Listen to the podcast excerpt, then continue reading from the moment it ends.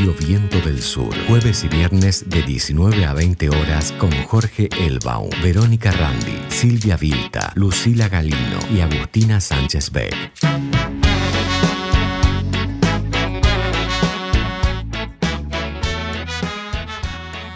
Bueno, estamos en un programa más de Reseña Insumisa. Estamos en la radio Viento del Sur, en la radio del Instituto Patria. Mi nombre es Verónica Randi y estoy acompañado por el compañero y amigo Jorge Elbaum. ¿Cómo estás? Hola, ¿cómo estamos? ¿Cómo andan por ahí? Este, acá veo también, además de Vero, lo veo a Rafa. Me dicen que va a estar ingresando en cualquier momento Marcelo, así que bueno, vamos a tener este, un, programa interesantísimo seguramente. Totalmente, em, vamos a tener a la, subsecretaria de Desarrollo Humano, Laura Berardo, así que, bueno, un gran programa vamos a tener hoy. Y eh, Jorge, ¿vos pensabas que eh, se iba a pagar el canon del correo? ¿Te habías entusiasmado? No, yo, la verdad es que creo que la justicia argentina este, muestra una vez más eh, eh, la carencia de, O sea, eso es dinero de toda la Argentina, ¿no? Este, hay dos, causas hay Una que es la, efectivamente la de la justicia comercial, que pasó el día de ayer miércoles a la Corte Suprema. Vamos a ver qué hace la Corte Suprema, si lo plancha o no, con el escándalo que eso implica, puede ser. Y hay otra causa, que es una causa penal, que tiene como acusados al propio Macri, a Aguad, eh, eh, que en realidad pone, pone, pone, en evidencia de que hubo, eh, hay un intento en el gobierno de Macri de solucionar el problema Macri desde el Estado. Así que bueno, esto es una pelea. Es una pelea que se da eh, en todos lados. para mí que fue para que se baje de la interna. Claro, claro, sin duda. Sí. fue para que se baje. Y, pero bueno, fue, fue solamente para que, se, que le dé un poquito de chucho. Claro. Ah, bueno, veremos, veremos cómo evoluciona, hay que seguir peleando, hay que seguir este, trabajando para construir una justicia que esté al servicio de los intereses del país y, de la democracia, ¿no? La gente se olvida el valor de las palabras, pero este, hay que volverlo a decir siempre. Demos eh, pueblo, gracia, poder, poder del pueblo, poder popular, eh, que tiene que estar expresado en todos los poderes del Estado, en la justicia, en el Poder Ejecutivo y en el Poder Legislativo. Lamentablemente hay uno de esos poderes claramente que tiene una agenda propia por fuera de la democracia, del demos pueblo, gracia, poder. Está absolutamente afuera y es el Poder Judicial. Tenemos que enfrentar ese desafío, so pena de nunca contar este, con la promesa que la palabra misma democracia implica. Voy a procurar no tomar las cosas tan en serio, a promover volver a ser y no tratar de aparentar. Poder brindar si se ríen de mí y dejar de dibujar lo que no soy y nunca fui.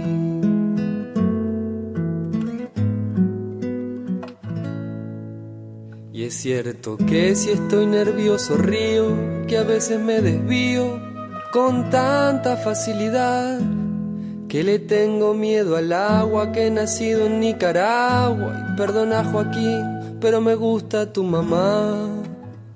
Que siempre odié el helado, que de grande voy a ser pelado, es parte de mi personalidad que se vengan todos los que pretendan juzgarme. Voy a bailar hasta cansarme. Y es que siempre estarán las opiniones repartidas y uno solo critica lo que admira. Y ahí voy indiferente entre la gente que no siente, que pretende abandonar en la mitad porque somos parte de una hermosa cadena, un eslabón, que nos conecta con la tierra. Y no entendés que estoy a tu favor, que me duele tu dolor, que nos comunica el viento. Y aquí estoy, tranquilo y sin rencor, cantándole al amor del universo en estos tiempos. Ay, ay, ay, ay, ay.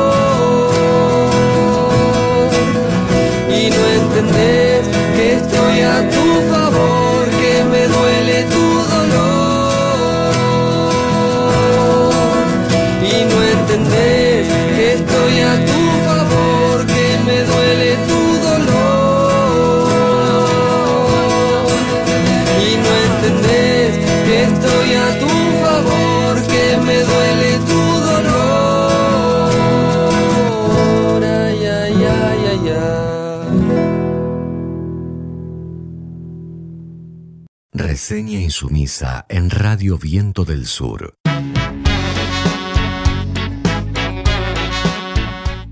Bueno, y en Reseña Insumisa estamos con, una amiga, con una compañera, eh, que, bueno, nos conocemos hace mucho, además es de Lomas de Zamora, y estamos en comunicación porque además es parte del Instituto Patria, es la coordinadora de la Comisión de Inclusión y Desarrollo Social eh, bueno, y además de ser concejala en el distrito de Lomas de Zamora y subsecretaria de Desarrollo Humano en el Ministerio de Desarrollo de la Nación. ¿Cómo estás, Laura Berardo?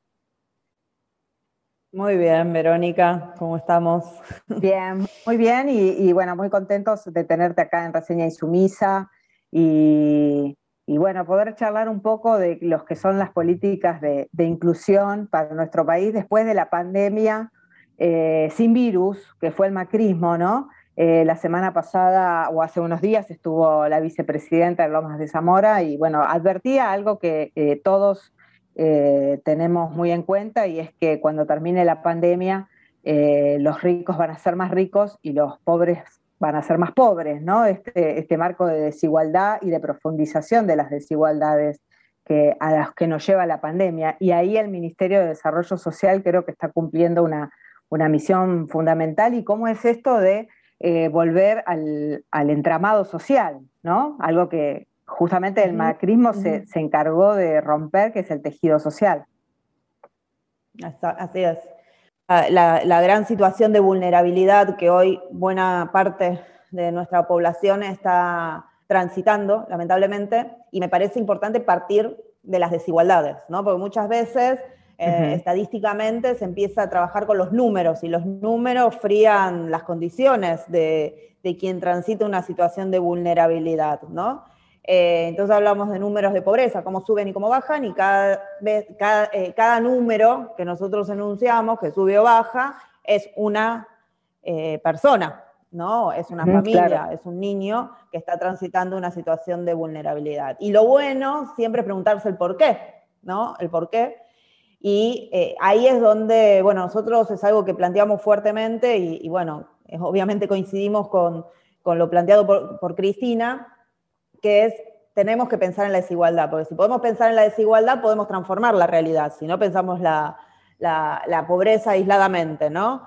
Eh, mm. Porque si se sucedió un proceso de desigualdad, esto tiene que ver con que alguien tiene más y otros tienen menos, y cuál es la razón, ¿no? Entonces, a mí me parece que nosotros ya veníamos eh, en un proceso de desigualdad altísimo que, lo generó el modelo neoliberal de Mauricio Macri, el expresidente Mauricio Macri, que lo generó intencionalmente pensando en, trabajar, él vino a trabajar eh, como gobierno para concentrar la riqueza en pocas manos, ¿no? Y eso inevitablemente requiere empobrecer al pueblo argentino.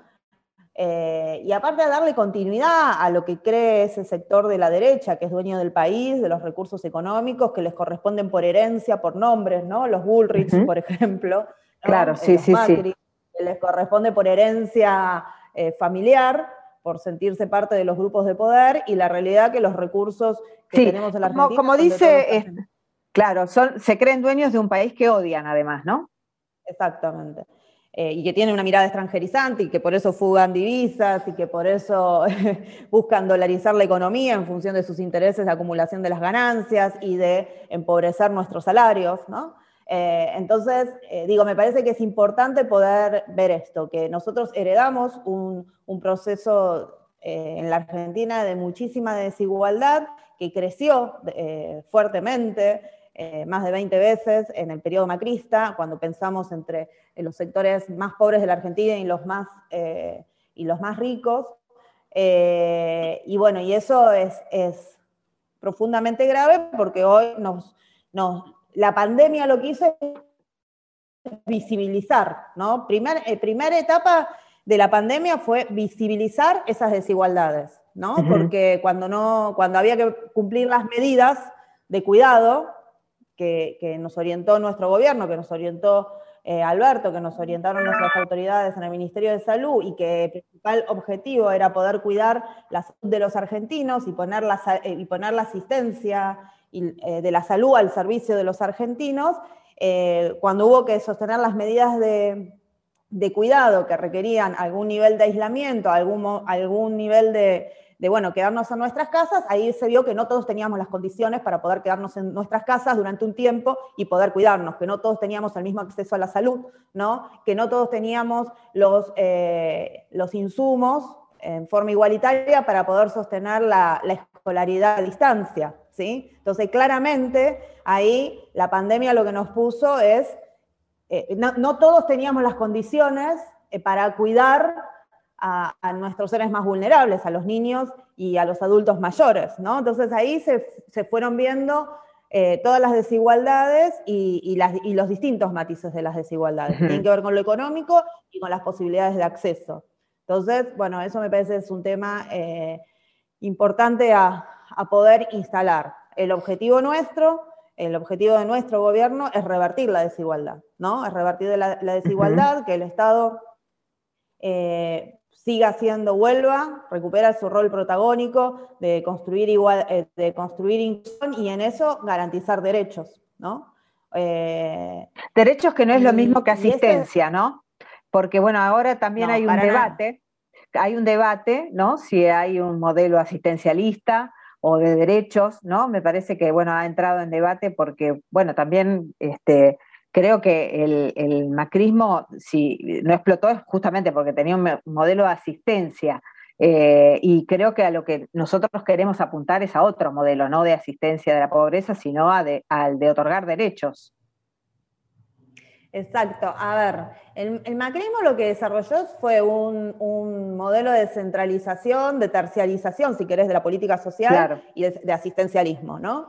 Em, la asistencia en situaciones de vulnerabilidad es un derecho, por eso lo, que ha hecho, lo, primero que ha hecho nuestro gobierno es garantizar mínimamente el acceso a la comida, que, que no es un problema de la pandemia, el no acceso a la comida. La realidad es que en la época macrista nosotros dejamos de comer carne, dejamos de, tomar leche, nuestros niños dejaron de tomar leche porque no lo podían comprar, ¿no? Exacto. Eh, porque la inflación era eh, altísima y no había red del Estado que sostuviese eso. No había red del Estado que controlase eh, los precios y, al contrario, liberaba precios y dolarizaba precios de consumo interno, bajaba, devaluaba eh, el peso, la, moneda y con eso se evaluaban nuestros salarios y nuestro poder adquisitivo. Entonces ahí no había red eh, de contención y de ahí es donde eh, nosotros em, trabajamos por identificar las principales emergencias. O sea, la, emergencia alimentaria es un gran problema que nosotros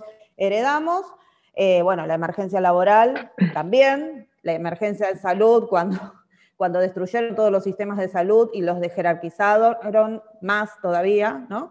Eh, entonces, sí, justamente eh, en, el día, en el día de ayer estuvo este, el presidente Alberto Fernández en Lomas de Zamora, justamente, eh, que fue donde prometió, digamos, que iba a reponer los, los, medicamentos para los adultos mayores. Y bueno, ayer este, se hizo un anuncio con respecto este, a, justamente al sector de jubilados y también a, las pensiones, a las, a las jubilaciones de las mujeres este, que bueno, que se les, además se les otorgó el derecho, digamos, a tener un año por cada hijo, este, ¿no? Eh, un, gran para poder, claro, Exacto, entonces, bueno, digo, ese fue otro tema, que también intentaron destruir el sistema previsional y sí dejar en el último escalón de acceso a nuestros jubilados y nuestras jubiladas, ¿no es cierto? Entonces, y en todo eso a nuestros adultos y adultas mayores, que muchas tienen esta dificultad de acceso a la jubilación, donde había medidas reparatorias en los gobiernos de Cristina, como eh, las que está tratando de construir ahora nuestro gobierno, y en el gobierno macrista no, al contrario, se fragmentó más el sistema, porque ahí es donde se crea la,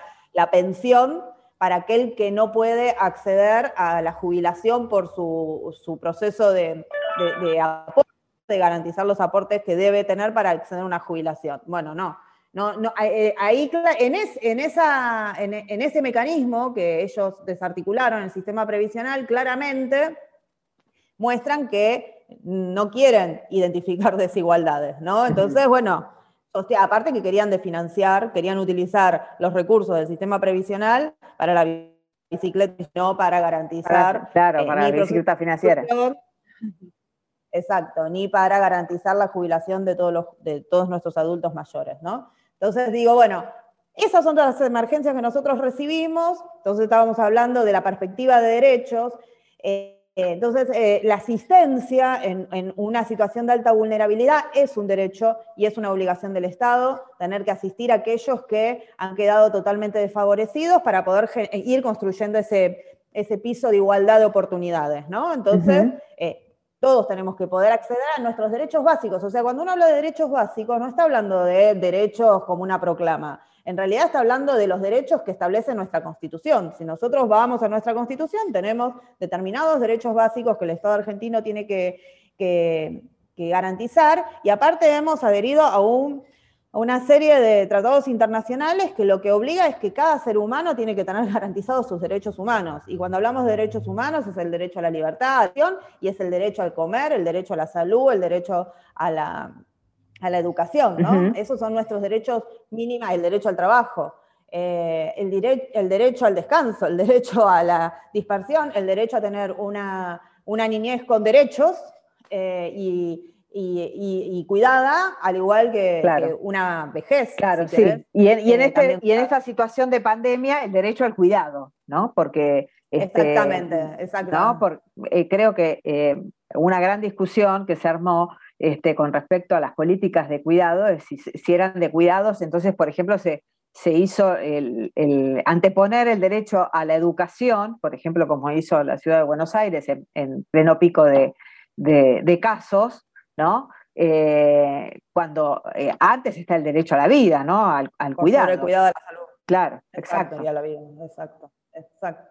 Exactamente. Sí, digo, en términos de cuidados también es, muy importante el proceso que nos, que nos está transitando porque pudimos identificar los cuidados. La realidad es que hay determinados cuidados que los desarrolla el Estado y hay otros cuidados que los realizamos en nuestra vida cotidiana, de acuerdo a, a cómo se van distribuyendo los roles en la sociedad y en las familias, y hay prácticas de cuidado que implican un trabajo cotidiano eh, que no está reconocido, y eso es lo que nos pasa a buena parte de las mujeres, ¿no es cierto? Cuando tenemos, somos, a veces por mandato pareciese, eh, las que tenemos que ocuparnos del cuidado de los niños, de las niñas, de los niños y de nuestros adultos mayores o de nuestros maridos si están enfermos.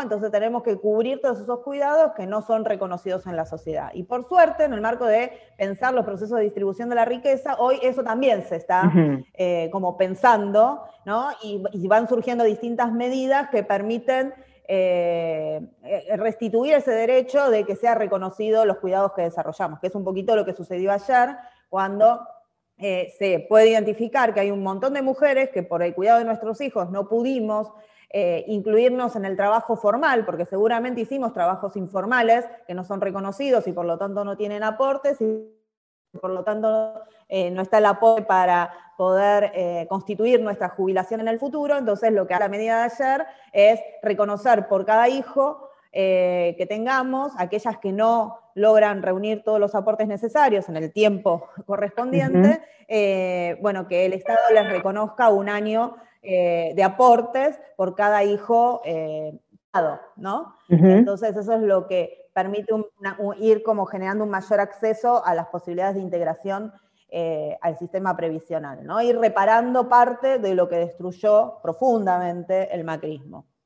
Entonces, bueno, volviendo a esto que vos me planteabas al principio, debemos abordar las emergencias, eh, o sea, creo que pese al gran desastre que nos dejó con respecto al Estado, un Estado debilitado que nos dejó el macrismo, el gobierno y, un, país endeudadísimo, ¿no? A 100 años, eh, y con fuga de dólares, eh, de divisas, que lo que también hace es debilitar la economía del país. Frente a ese panorama, el gobierno tuvo, Alberto Fernández, con todo el acompañamiento de Cristina y con, bueno, con los gobernadores e intendentes que entienden la importancia de la presencia del Estado, bueno, lo estamos reconstruyendo. Y se van generando las inversiones presupuestarias necesarias eh, también poniendo límite a, las exigencias de, los organismos internacionales de crédito que pretenden cobrar la deuda, poniendo límite, diciendo, bueno, primero está la vida de los argentinos, el desarrollo de los argentinos, el desarrollo de la Argentina en sí misma, para que podamos seguir progresando como sociedad. Entonces, bueno, primero cuidar esa red y lograr ese piso de eh, mayor igualdad de oportunidades que tengamos todos los argentinos, por eso a los más vulnerables, como dice el presidente, a los de más abajo, hay que empezar por los de más abajo, los que han quedado más abajo, para poder dar ese piso de inclusión, ¿no? Que nos permite ir recuperando lo que nos corresponde por derechos. Y ahí, no, a mí eh, respecto a la situación del Estado, que nosotros hoy necesitamos lograr las garantías de poder salir de la pandemia y poder garantizar eh, el trabajo, ¿no? Eh, entonces, necesitamos dinamizar nuestro mercado interno y para esto, y, recuperar los puestos de trabajo perdidos, ya por decisión del macrismo y por la desarticulación que generó eh, esta pandemia, ¿no? Entonces, la realidad es que hoy la Argentina, para poder desarrollarse, no está en condiciones de, pagar la deuda que adquirió el macrismo, ¿sí? O sea, no está en condiciones para hoy pagarla, ¿no? Y, claro, bueno. los casos que se están planteando eh, tampoco son viables, así que hay que volver a renegociar esa deuda eh, en función de que sea más a largo plazo y con menos intereses, ¿no? O sea, sí, eh, lo que te quería preguntar con respecto a eso, eh, Laura, porque eh, la, semana pasada Máximo Kirchner hizo una referencia con respecto al, pago de la deuda, em, eh, bueno, diciendo, bueno, ¿y qué van a, este, qué, cómo, qué, cuál es la, la, este, la propuesta que tienen para si se puede pagar o no esta deuda, ¿no? O sea, creo que fue una pregunta tanto hacia, hacia la oposición como también hacia dentro de nuestro gobierno, me parece, ¿no? ¿Cómo lo tomaste vos? Sí, a mí me parece que, no, a mí me parece que nos está llamando a reflexionar a todos de que eh, las extorsiones de, de, los grupos económicos internacionales siguen permanentemente, que esta es deuda que no asumimos, nosotros que la asumió el gobierno macrista y aparte con una especulación política que era tratar de, seguir en el gobierno eh, y, con el tema de la campaña, que o sea, y aparte le salió mal, y aparte con una deuda que también la fugaron apenas la recibieron, ¿no es cierto? Entonces, esa deuda que adquirieron no contribuyó a poder mejorar la situación del país más que a eh, la recaudación de, capital para ellos, ¿no? Y de multiplicarlo. Es eso. Entonces, una deuda que entendemos que eh, eh, cumplir, cumplir, o sea, que la Argentina tiene que cumplir con, sus deudas. Ahora, tiene que ser algo que sea viable y que no vulnere el, país. Entonces, los términos de, el pago de esos 40, 45 mil millones de dólares ¿sí? que, que se plantean a pagar en 10 años, si es, esa deuda que, generó el macrismo, eh, es muy difícil de poder sostener un país sustentable y que se pueda desarrollar teniendo que asumir a 10 años ese compromiso. Entonces me parece que la pregunta es esa, ¿se puede sostener? No, es incompatible, es incompatible eh, poder asumirlo en ese tiempo y con los intereses que produce eso, que a veces los intereses son mayores que la misma deuda, ¿no?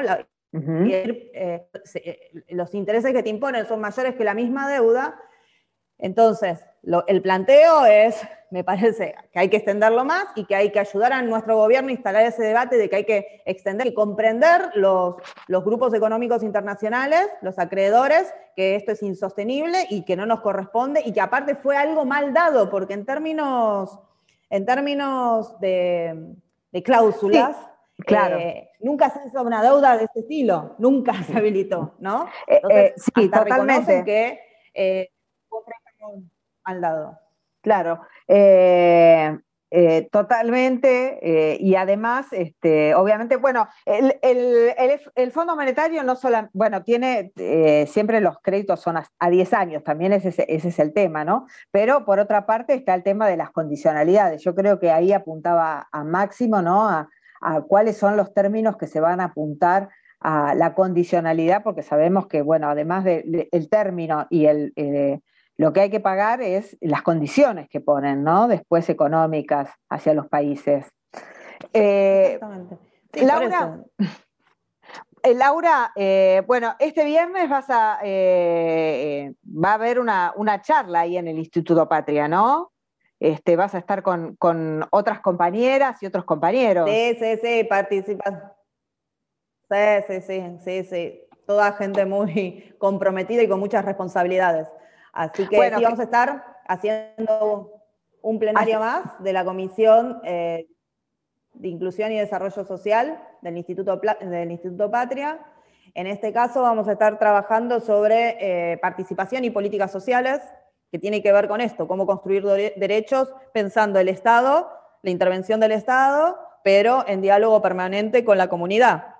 Entonces, eh, cómo ponemos en juego todo el potencial de la comunidad para, eh, y de las organizaciones sociales y, de todas las experiencias comunitarias eh, que existen históricamente en nuestro país, porque somos un pueblo muy dinámico en ese sentido, eh, pero que incluso han multiplicado las redes en el marco de la pandemia. Entonces, ¿cómo articulamos, cómo pensamos esas políticas sociales con participación ciudadana para poder fortalecer el proyecto nacional popular que estamos construyendo, ¿no es cierto? Entonces, para darle más, mayor fortaleza. Esa es un poco la reflexión, que es una reflexión también de, de, la nueva normalidad a la cual nos convoca la pandemia, porque bueno, pensar lo comunitario en, tiempos de pandemia, en, tiempos de, donde hubo que sostener los aislamientos preventivos, eh, es un gran desafío, ¿no? Entonces, bueno, vamos a estar conversando un poquito con esto para mirar para adelante y Perfecto, así que invitamos a, nuestros oyentes a, bueno, a que participen porque va a estar Daniela Arroyo, Jorge Ferraresi, eh, la diputada Daniela Vilar y la senadora eh, Ángeles Acnún, bueno, coordinados por Laura Verardo. Así que Laura, te agradecemos mucho la participación en Reseña Insumisa y bueno, nos volvemos a encontrar. Buenísimo, gracias Vero y saludos a todo el equipo. Bueno, gracias Laura. Reseña Insumisa en Radio Viento del Sur.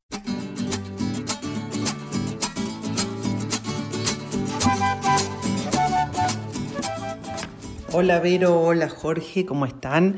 Bueno, una semana bien movida, no solamente por el escándalo que provocó Macri al haberse revelado su complicidad en el golpe de Estado en Bolivia, ya lo habíamos anunciado varios periodistas desde el comienzo de este golpe de Estado en noviembre de 2019, en donde los periodistas, periodistas argentinos participaron de una manera comprometida, me refiero a los periodistas independientes, y en primer lugar un homenaje y un abrazo a la familia del asesinado Sebastián Moro, periodista que colaboró con Página 12, periodista mendocino, que aún poco se sabe de cómo fue su asesinato y aún se están esclareciendo los hechos. Esperemos que esto se siga avanzando. Asimismo, Penélope Moro ha participado en estos últimos días en distintos programas de televisión, en los pocos programas de televisión en donde se está hablando sobre el escándalo y el contrabando de armas que tercerizó Mauricio Macri desde Argentina hacia Bolivia por la frontera, nada menos que desde Jujuy, donde allí está su virrey, entre comillas, ¿no? uno de sus mejores alumnos durante su gestión, Gerardo Inmorales, diría yo, porque de moral no tiene nada, aún sigue mm, de alguna manera reviralizándose y hago un respiro porque es increíble esa famosa foto cuando recibió a la hija eh, Ivana Trump, la hija de Ivanka Trump, la hija de Donald Trump, el 4 de septiembre del año 2019, casi un mes antes, eh, un mes y pico antes que fuera el golpe de Estado, se dice, según palabras de Juan Grabois, que pasaron por la frontera argentino-boliviana cuatro convoys cargados de armamento, municiones y las famosas 70.000 balas, balas, municiones, no sabemos qué más, porque día a día van sumándose la cantidad de documentación, ya existe eh, una causa armada y existe también ¿no? formalmente un juez que va a hacerse cargo de estas denuncias que va a recibir eh, el expresidente Mauricio Macri, que ya ha recibido. Así que eh, por un lado es una grata noticia y por otro lado Esperamos que se continúe y que Mauricio Macri y todos sus funcionarios responsables, no solamente de las masacres de Sacaba y Sencata en Bolivia, sino que hubo otras más en Montero, en Yapacaní, también en los alrededores de Santa Cruz, en otros, otras poblaciones, no solamente las masacres por los 38 o 40 asesinados en Bolivia durante esta eh, dictadura, sino también por los 800 heridos, miles de personas que tuvieron que buscar asilo, refugio, y además que sabemos muy bien que cuando hay una guerra, una dictadura de las dimensiones que hubo en Bolivia, hace falta tres generaciones para recuperar esa, esa sociedad, tiene que recuperarse durante tres generaciones psicológicamente de las consecuencias y de las afecciones físicas, psicológicas y espirituales que han tenido. Así que Macri claramente va a ser condenado y ya se sabe que esto le está implicando otras consecuencias en otras situaciones que personalmente le interesan. Claro, desde el punto de vista internacional aparentemente es un detalle menor quizás, pero como presidente de la FIFA probablemente le pidan su renuncia. Bueno, hasta pronto y seguimos informando sobre noticias de América Latina. Venderé la última tierrita de colores, cansado de ser la diversión para turistas. Basta de socavones y de cosechas magras, junto con la miseria dejo mi Pachamama. Llegaré a retiro y cambiaré mi idioma. Quichua de mis parientes de Iruya y Pozuelos.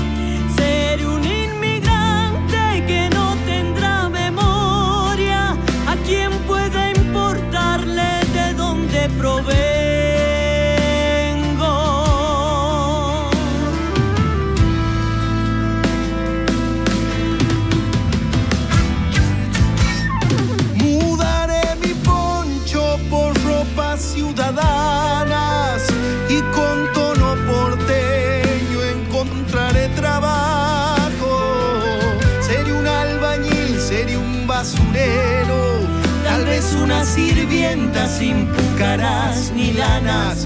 Iré desde mi villa al bar de los domingos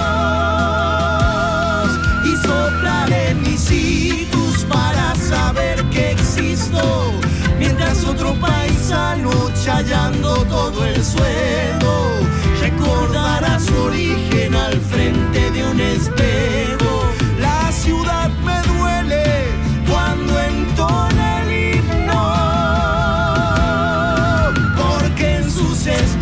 No encuentro a mis hermanos, los mártires caídos por la tierra y la simiente, y mis ojos pureños tan indios que no entienden. Cada 12 de octubre que festeja la gente y mis ojos pureños tan indios que no entienden cada 12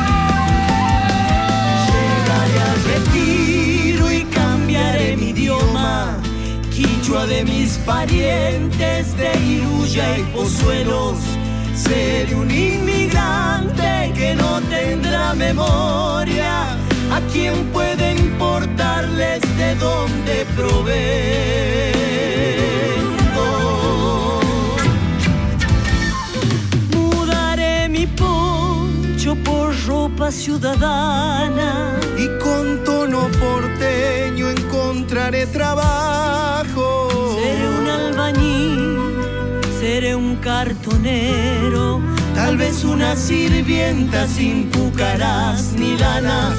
Iré desde mi villa al bar de los domingos y soplaré mis hijos para saber que existo. Mientras otro paisano chayando todo el suelo recordará su origen al frente de un espejo.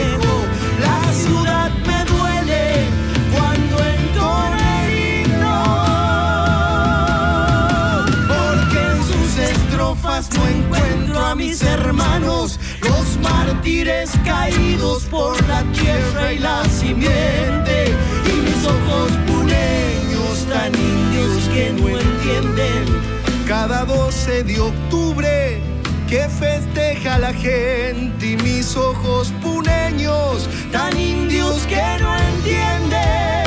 Cada 12 de octubre que festeja la gente,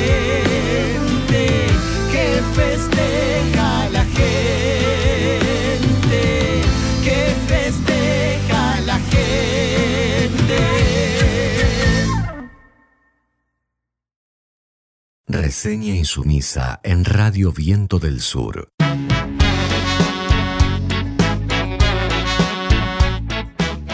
Bueno, una vez más, aquí en la radio, compartiendo esto que decimos de parar la pelota y charlar, reflexionar, me parece que nos debemos, nos debemos algunas veces, y sobre todo difundir eh, buenas noticias, que son parte de la pelea, pero son buenas noticias porque tienen que ver con la iniciativa y con la agenda. Nosotros debemos recuperar agenda. ¿Por qué? Porque la agenda, de alguna forma, son los temas que se meten dentro de la cancha y alrededor de eso los medios hegemónicos le dan eh, barullo. No, ¿Y se pueden dar buenas noticias? Porque, bueno, viste que es casi, que es casi prohibitivo. Un medio de comunicación dar buenas noticias, Rafael, es imposible. Es imposible, diría. en realidad, claro, si vos querés tener un programa de televisión, no pongas buena noticia, porque no da yo, creo, yo creo todo lo contrario. Pero ya la buena noticia es la pelea. La pelea que tiene que ver con marcar una agenda. Yo siempre digo que le falta un, un, courage eh, a, nuestro querido Alberto saliendo todos los días a decir temas y esa va a ser la agenda del día. 8 de la mañana, la puerta ahí baja y tiene que... Ya claro, metiendo la agenda. Claro, metiendo la agenda los temas los temas que el Estado Nacional, perdón, no Alberto, no nuestro querido Alberto, sino el Estado Nacional son los temas que importan. Bueno, para eso, nada, eh, etiquetado frontal y publicidad de alimentos. Es un, proyecto de ley que tiene tratamiento en el Congreso de la Nación y que tiene que ver con esta trinchera que hemos clavado acá, que es soberanía alimentaria, precio, alimentos saludables, porque queremos aportar a esa nueva forma de producción de alimentos que nos debemos. Nosotros tenemos que discutir cuál es la alternativa a la producción eh, hegemónica, oligopólica, eh, transnacional de alimentos en la Argentina, donde claramente hemos perdido la soberanía alimentaria. perdimos la soberanía alimentaria. Este, hoy me junté con compañeros de San Juan, donde lo único que se produce es, eh, ¿cómo es que me dijeron? Pasa de uva, pero y, la verdura, la, la, fresca, viene de Mendoza que está muy bien, pero si está planificado. Si está planificado, la integración es fenomenal. Ahora, no es que está planificado, sino que se perdió soberanía alimentaria y los muchachos y las chicas no, tienen una, no pueden acceder a políticas públicas de fomento de quintas en San Juan. Pero eso es otro tema. Y para hacerlo sintético, tiene que ver con este proyecto de ley, que es un sistema de advertencias sobre altos niveles de azúcares, calorías, sodios y grasas saturadas. ¿Qué significa? el veneno, el veneno de la comida, digamos, ¿no? Claro, lo que está genéticamente modificado para que un alimento que no es sano. ¿Por qué? Porque eh, la obesidad infantil, que es una enfermedad, y según eh, la Organización Mundial de la Salud y la UNICEF, el 80% de, de los niños obesos, ¿dónde radica? En los países que ellos llaman en desarrollo, que nosotros llamamos tercer mundo, periférico. Es decir, el 80% se da en las zonas pobres del planeta. Eso es decir que a diferencia de la cultura de nuestros abuelos, de que la obesidad era saludable, no es. Claro, era algo ¿eh? sano. Era, algo bien sano. comido, ¿no? Bien comido, estaba gordito, estaba rozagante. Claro, eso es cuando había buenos alimentos. Claro, exacto. Era de comer de más, ¿no? De comer por ahí alimentos con mucha grasa o con muchas proteínas, pero. No, no, o comía, desayunaba con miel, por ejemplo. Claro.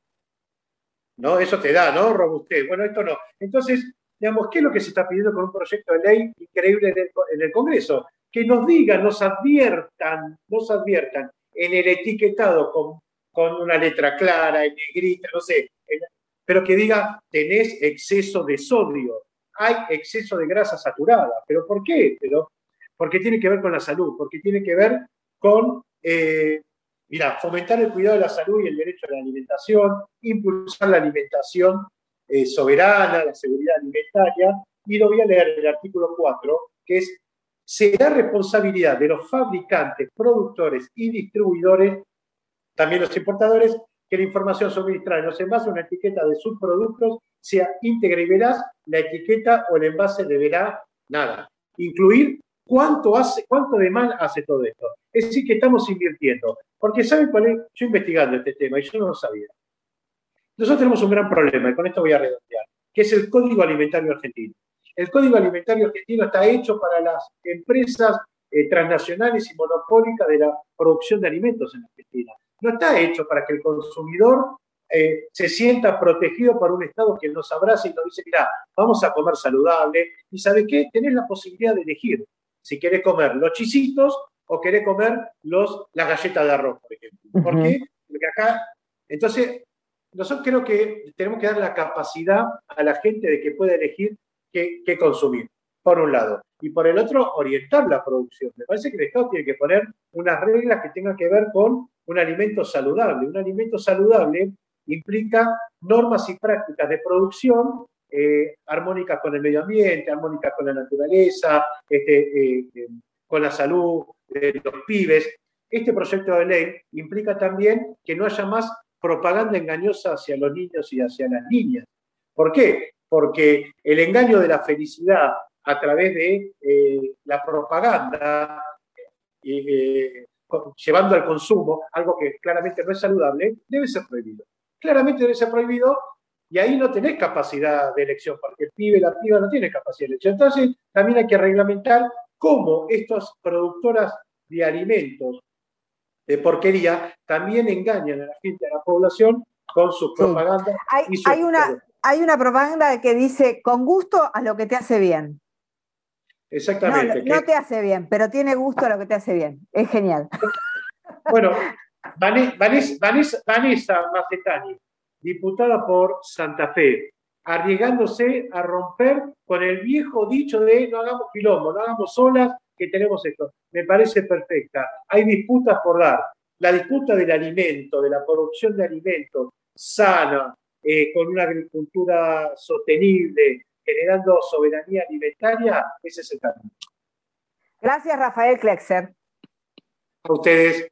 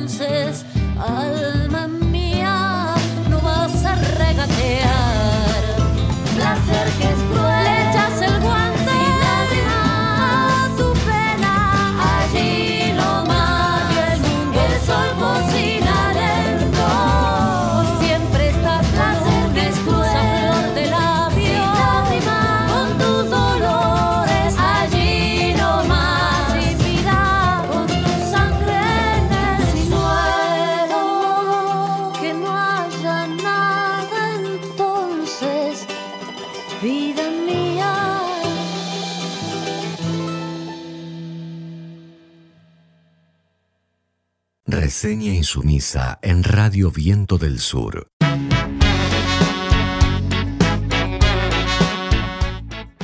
Bueno, ahora vamos a escuchar, si no me equivoco, a nuestro compañerazo sureño Marcelo Parra. ¿Andás por ahí, Marce?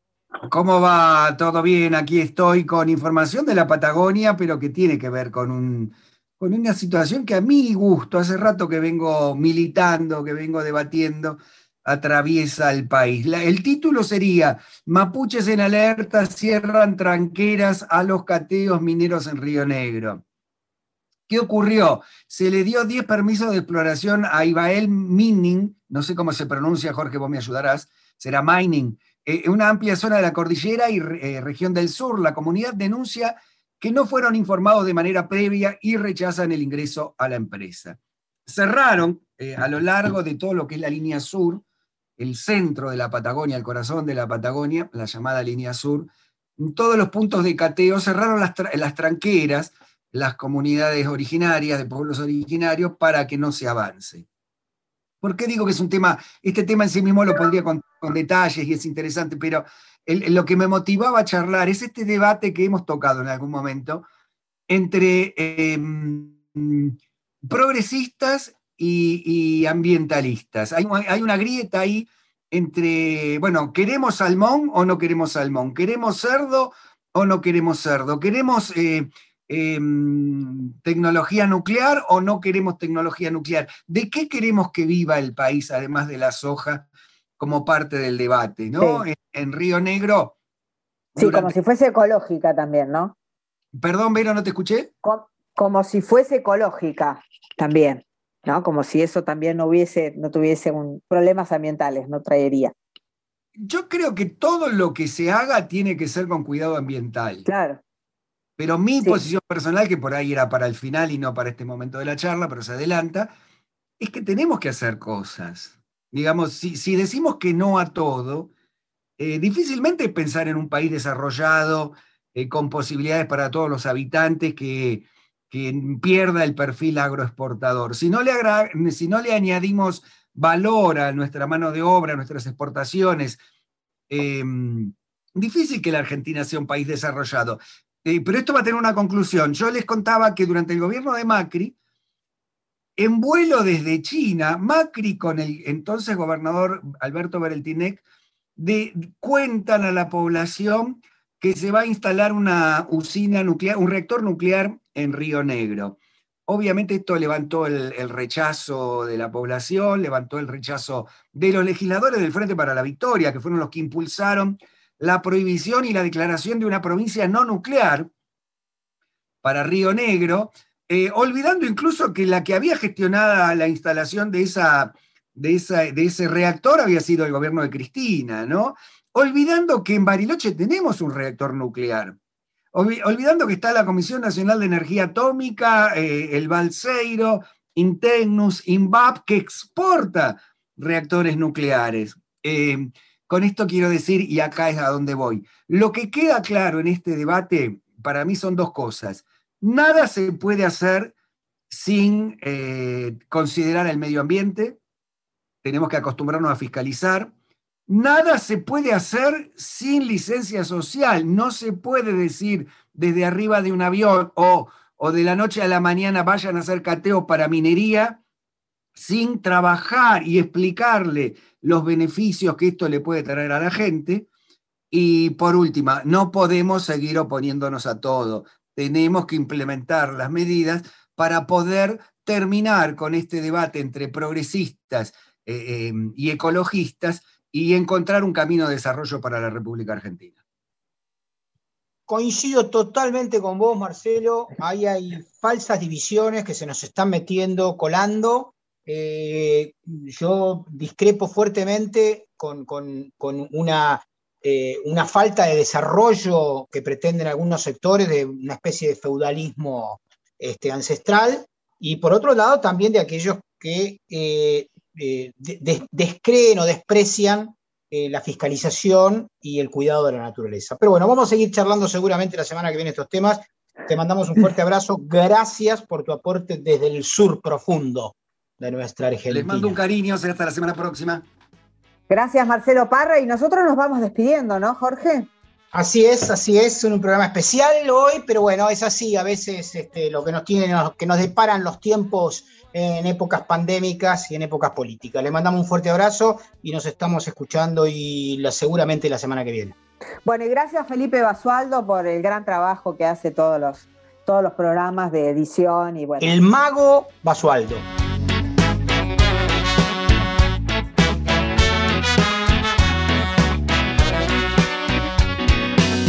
Somos bichos paganos, latinoamericanos, la fermentación del tirano.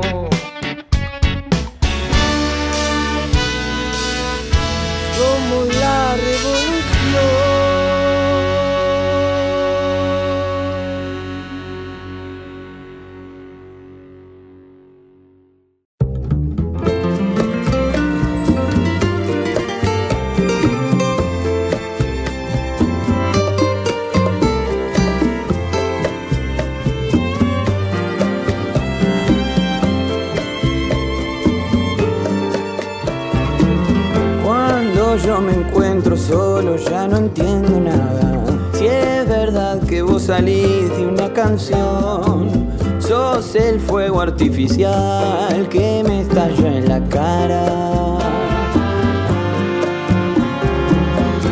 Aunque a veces me encuentre en una emboscada, pueda el viento devolverme una canción se apaga el fuego, se apagó tu corazón.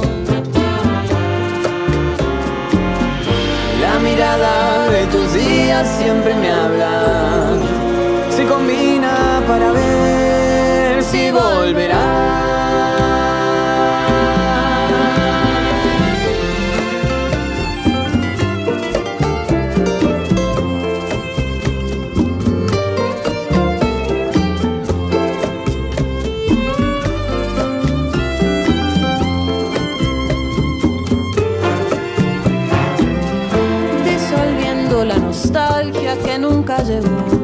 Siempre un tango para ver si ya pasó.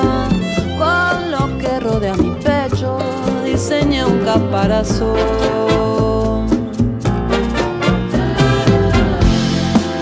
Donde apuntaba, me fulminaba. Y en ese lapso ya no reaccionaba. Pero encontraba la manera de escapar.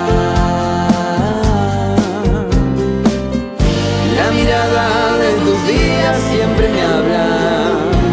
Se combinan para ver si aliviará.